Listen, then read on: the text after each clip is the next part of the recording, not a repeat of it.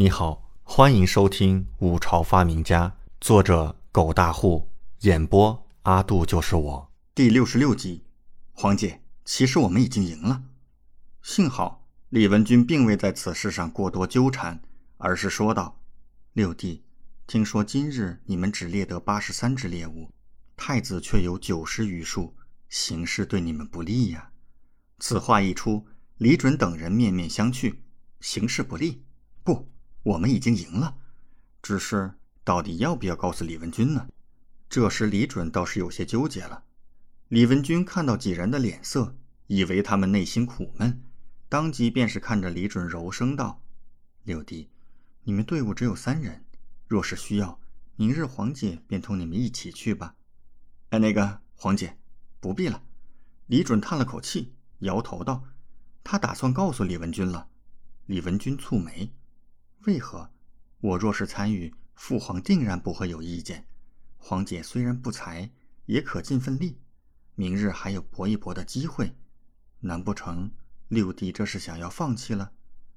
李文君脸上露出笑意，有些戏谑。李准却还是摇头，犹豫了一下，说道：“那个皇姐，其实我们已经赢了。”赢了。李文君脸色微变，看着李准说道：“六弟。”你莫不是在跟黄姐开玩笑？王嫣然早已憋得发苦，看到李准已经说了，当即叫道：“殿下，六殿下说的是真的，我们已经赢了。我们今日其实猎得一百零四只猎物，只不过有二十只被我们藏起来了。”赵菲儿也是点头：“是的，长公主殿下，我们确实已经掌握胜局。”什么？李文君张了张嘴，美眸惊诧。不可思议地看着几人，半晌都没有回过神来。黄姐，此事已成定局，多谢黄姐关心。他还是开口了，告诉李文君应该不成问题。就算李文君泄露出去也没什么，毕竟猎物已经到手，而且藏猎物的地方，李准也暗中让两个侍卫深夜守着，确保万无一失。李文君呆了片刻后，深吸一口气。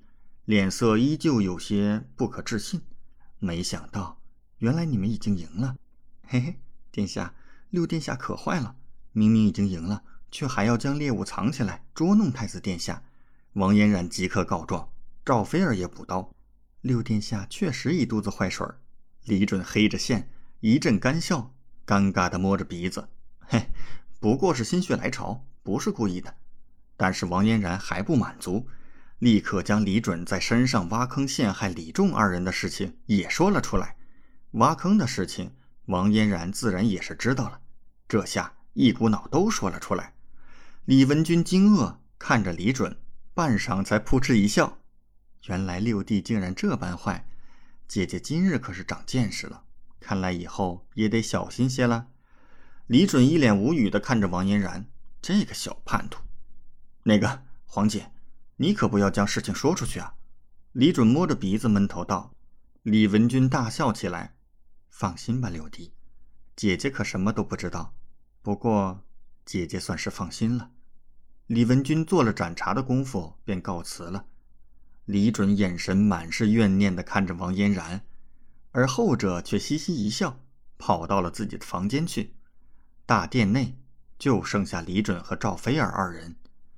赵菲儿看了一眼李准，看着他有些闷闷不乐，犹豫了一下，还是轻启了粉唇。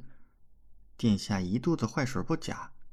李准立刻转头，还是无语道：“赵郡主这是要做个补刀手？”赵菲儿摇头，微微一笑。但是六殿下奇思妙想，却是真正身负大才。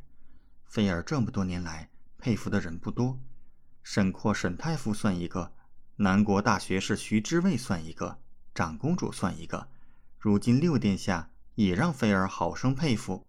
李准倒是来了精神，看着赵菲儿，忍不住道：“你说话的时候这番模样，真的挺好看的。”什么？